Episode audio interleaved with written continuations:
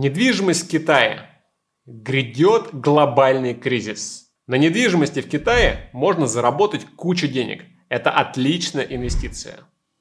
Но не сейчас. Для того, чтобы разобраться, куда, когда и с какими суммами заходить, нужно сначала разобраться, откуда идет этот кризис, какие у него причины. Когда вы увидите в новостях, что Китай снова стал привлекательным для инвестиций, это значит, что вы уже опоздали. Крупнейшие эксперты считают, что Китай обгонит США к 2030 году. И обгонит не просто по размеру экономики, а по многим количественным показателям. Китай инвестирует в неокр или в технологии примерно столько же, сколько и Америка около 600 миллиардов долларов в год. Китай по факту перестает быть мировой фабрикой. Они развивают собственные университеты, собственные технологии. Самые мощные суперкомпьютеры находятся сейчас в Китае.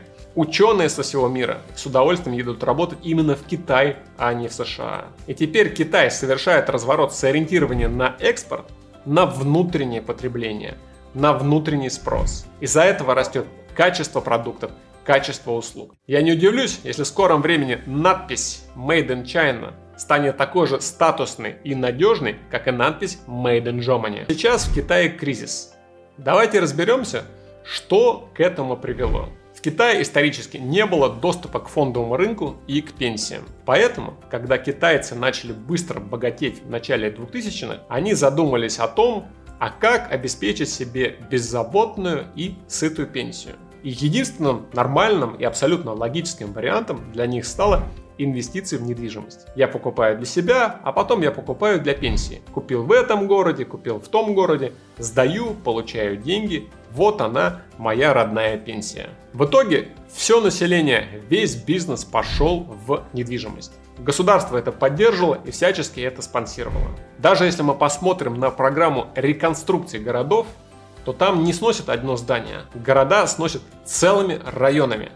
И им абсолютно плевать, есть ли там памятник архитектуры или нет. Просто бульдозером под ноль сносят все и строят целый район. Строятся целые районы вместе с жилой недвижимостью и огромным объемом инфраструктурных объектов, такие как торговые центры, больницы, школы, садики, парки и так далее. Что получилось? Получилось, что сектор недвижимости это уже четверть экономики Китая. А учитывая, что Китай вторая экономика мира, это огромная величина. Для того, чтобы проводить такие масштабные реконструкции, для того, чтобы населению богатеть и покупать эту недвижимость, нужны были деньги. А откуда деньги? Они шли из-за статуса Китая как фабрики мира. Фабрика производила все, что угодно для любой страны на Земле. И все работало как часы, пока не пришел Трамп. Трамп ввел новые высокие тарифы на товары и услуги, приходящие из Китая, и стал бороться открыто с китайскими компаниями, которые доминировали в Америке. Все это привело к тому, что Китай получил огромный экономический удар. Начиная с 2019 года экономика перешла в режим стагфляции. Что такое стагфляция простым языком? Это когда экономика становится меньше, но при этом инфляция сохраняется на устойчивом уровне.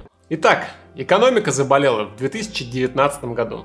А потом пришел он, вирус. И корона просто добила экономику. Вот представьте себе человек, он бегал с насморком.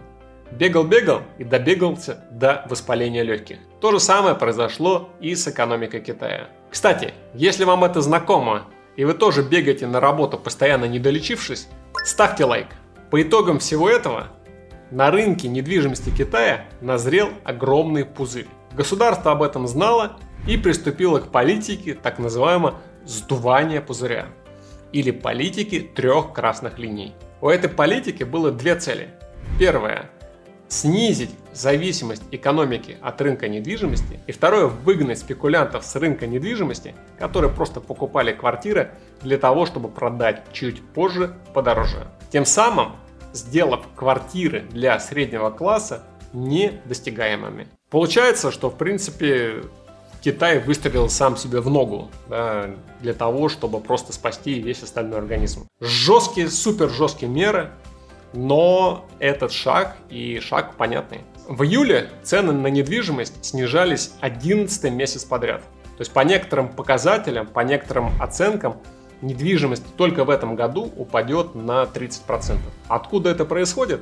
Да потому что застройщикам нужен кэш, им нужны деньги. Поэтому они готовы распродавать свою недвижимость по более низким ценам, да, чтобы получить деньги, расплатиться по долгам и как-то перезапустить свой бизнес. Мы сейчас наблюдаем уникальное событие, когда в рамках огромной экономики идет перераспределение в секторе недвижимости. Цены на недвижимость стали падать, правила игры стали меняться. И все это происходит под надзором государственных органов, под надзором государства. И, что важно, с поддержкой государства. К чему это приведет? Это приведет к тому, что рынки недвижимости будет еще какое-то время лихорадить. Некоторые эксперты говорят, что в принципе сегодня уже дно. Другие отмечают, что мы можем еще там на 5-10% уйти вниз. Но Понимая, что экономика Китая огромная, что она будет мощно развиваться, понимая, что все это происходит не как в 2008 году, хаотично в Америке, да, все это разрушалось, а под наблюдением большого брата, то мы можем сказать, что когда дно будет достигнуто, 100% недвижимость начнет восстанавливаться. На новые правила перестроятся застройщики, те, которые выживут. Будут новые проекты, новые подходы к инвестированию. И вот эта скидка там в 30-35% очень быстро откупит. И рынки пойдут выше. Так когда же заходить на рынки недвижимости Китая? Я считаю, что оптимальной точкой входа будет следующий, 2023 год. Давайте дадим Китаю еще полгода, чтобы перестроить рынок недвижимости, чтобы этот рынок получил необходимый ему источник поддержки со стороны государства. Да, мы знаем про этот пакет в 26 миллиардов долларов. Придут еще другие пакеты.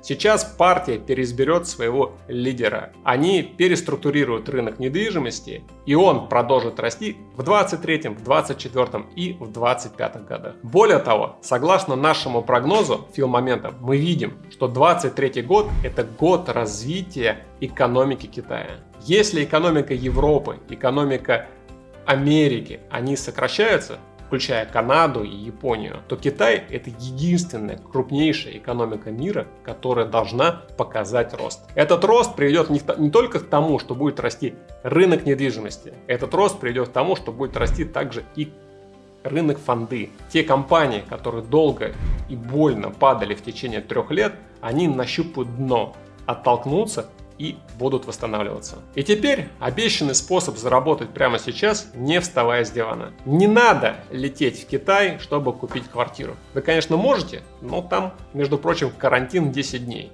где вас закроют в камере, то есть в комнате, на 10 дней и не выпустят. Проще всего инвестировать в застройщиков напрямую. Если у вас есть доступ к американским биржам, то я рекомендую вам самый крупный, самый большой ETF под названием CHIR или CHIR. Все тикеры будут в моем телеграм-канале, ссылка в описании. Что такое ETF?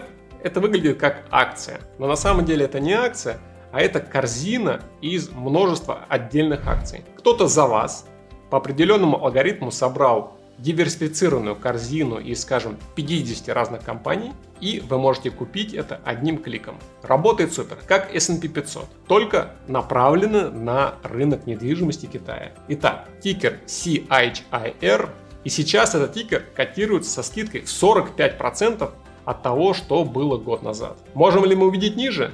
Вероятно, да, но я не думаю, что падение будет значительно. С этих моментов его, в принципе, можно потихонечку подбирать. Если вы не хотите связываться с американскими биржами, вы можете купить крупнейших застройщиков напрямую через гонконгскую биржу. Насколько мне известно, через э, СПБ, то есть через биржу Санкт-Петербурга, это возможно. Какие тикеры? Все там же в телеграм-канале разместил ссылки.